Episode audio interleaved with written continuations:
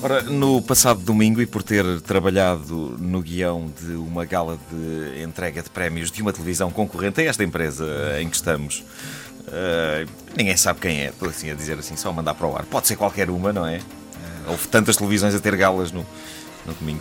Um, vivi um, um, dos meus piores pesadelos. Eu, a dada altura, fui apanhado, a dada altura da noite, por um tsunami de jet set. Uh, e há dois tipos de jet set. Um é aquele que é intelectualmente estimulante. São os artistas, uh, são as pessoas que fazem de facto alguma coisa das suas vidas, não é? Músicos, atores, os realizadores, etc. Infelizmente eu fui apanhado uh, no tsunami do outro jet set, que era no andar mais cá, cá de baixo, que é aquele jet set cujos elementos têm mais de nove nomes cada um e que ninguém sabe ao certo o que é que fazem. Sabe-se apenas que dormem mais algumas horas do que nós. Uh, e a sensação foi uh, assustadora. O que se passa é que, a dada altura, eu perdi-me no campo pequeno uh, onde aconteceu a dita gala e fui dar a um corredor que estava completamente ocupado por esse tipo específico de jet set. E o primeiro sinal que eu tive que vinha aí tsunami foi o forte cheiro a perfume caro. Ou melhor, a perfumes caros, cada pessoa com o seu. E individualmente esses perfumes podem ser do melhor que há, mas todos misturados num corredor estreito, eu lamento dizê-lo, mas cheiram exatamente ao mesmo que a drogaria do Sr. Armando, ali na estrada de Benfica. Mesma coisa. Ao virar de uma esquina, apercebo-me que, para chegar à zona onde queria chegar, tenho de nadar contra a corrente de um rio imparável de babuchas, chachocas, mitichas, lecas, bituchas, totocas, caquicas, catotas, mamocas, mamichas, pilocas. Um, não sei se viste aquele filme com Meryl Streep e o Kevin Bacon, no Rio Selvagem. Aham, uh, vi, vi. Mas é mais ou menos a mesma coisa. Uh, só me faltava um, um caiaque. Uh, o perigo é sensivelmente o mesmo.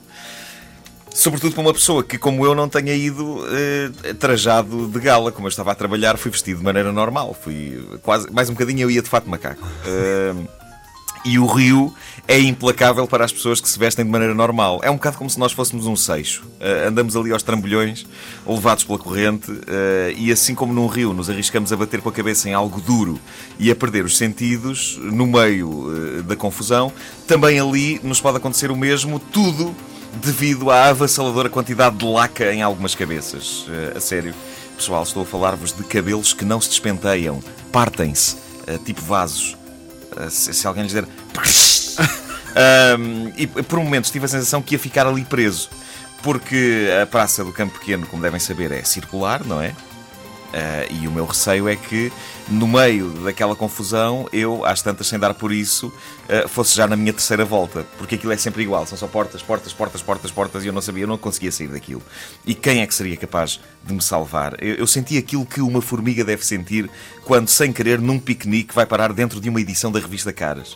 Uh, foi como se eu tivesse caído numa edição da revista, só que com 1500 páginas uma daquelas edições especiais e por momentos eu pensei é, epá, eu não vou, não vou conseguir sair mais daqui não vou, não consigo passar é, é muita há uma densidade de jet set impressionante aqui. Eu não consegui, eles estão, estão a ouvir todos na direção contrária àquela em que eu estou a andar. Nunca mais, nunca mais. Vai haver anúncios a dizer: uh, Nuno Marco foi visto pela última vez no Campo Pequeno no dia 1 de abril. Uh, epá, temi, temi o pior. Felizmente consegui a dada altura sair daquele caos. Quando vi finalmente o espaço livre ao fundo ouvi na minha cabeça o tema musical de Chariots of Fire a tocar.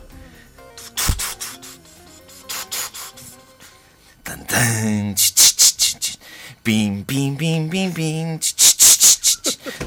o, o meu último esforço foi comovente. Senti que estava a conseguir levá-lo a cabo em câmara lenta, como nos filmes, e de certa forma estava mesmo, só, só, que não era uma coisa na minha cabeça. A quantidade de pessoas uh, em sentido contrário impedia-me de andar mais depressa do que a câmara lenta. Eu não conseguia andar mais depressa. Uh, houve um último sobressalto no último minuto. Eu, sem querer, ia arrancando uma estola a uma senhora. Esta questão das peles é curiosa, porque eu tinha a sensação que se, se eu largasse um ratito ali dentro, as senhoras iam gritar e saltar para cima de coisas aterrorizadas. Uh, no entanto, algumas delas tinham o que parecia ser ruidores mortos ao pescoço. Eu ainda pensei que se conseguisse arrancar uma daquelas coisas a uma delas e atirasse para o meio do chão enquanto gritava: Olha, um rato, um rato! Uh, talvez elas abrissem caminho, talvez conseguisse passar mais à vontade. Para a próxima pode ser que faça isso. Passo por uma dessas senhoras e digo: Desculpe, minha senhora, empreste-me esse bicho. Uh, foi difícil, epá, foi, foi muito difícil. Nem Moisés, nem Moisés conseguia fazer ali o que fez com as águas do mar. Uh, felizmente depois de atravessar este rio, uh, cruzei-me com as Crazy Horse. A imagem que eu tinha delas é que elas andavam cá fora, no mundo real, mais ou menos como andam no palco, nuas, quase nuas. Não sei porque é que tinha esta ideia, porque a verdade é que os médicos também não andam de bata sem ser nos consultórios não é? e nos hospitais. E os mecânicos também só usam fato macaco nas oficinas. Tirando um que havia na minha rua e que eu tenho a sensação que até os próprios filhos ele fez com o fato macaco vestido. Talvez porque um fato macaco seja tramado de despir e vestir e despir e vestir. E se um tipo passa tanto tempo da vida dele numa oficina, eu compreendo que tenha o fato macaco vestido a maior parte do tempo. Uh, mas as Crazy Horse, sobretudo depois do tsunami de Jet Set completaram a minha visão do que deve ter sido a aventura de Moisés. Eu atravessei o mar e do outro lado estava também a terra prometida do leite e do mel. Não ouviram desde o início? Querem ouvir outra vez? Ouçam esta rubrica em podcast antena3.rtp.pt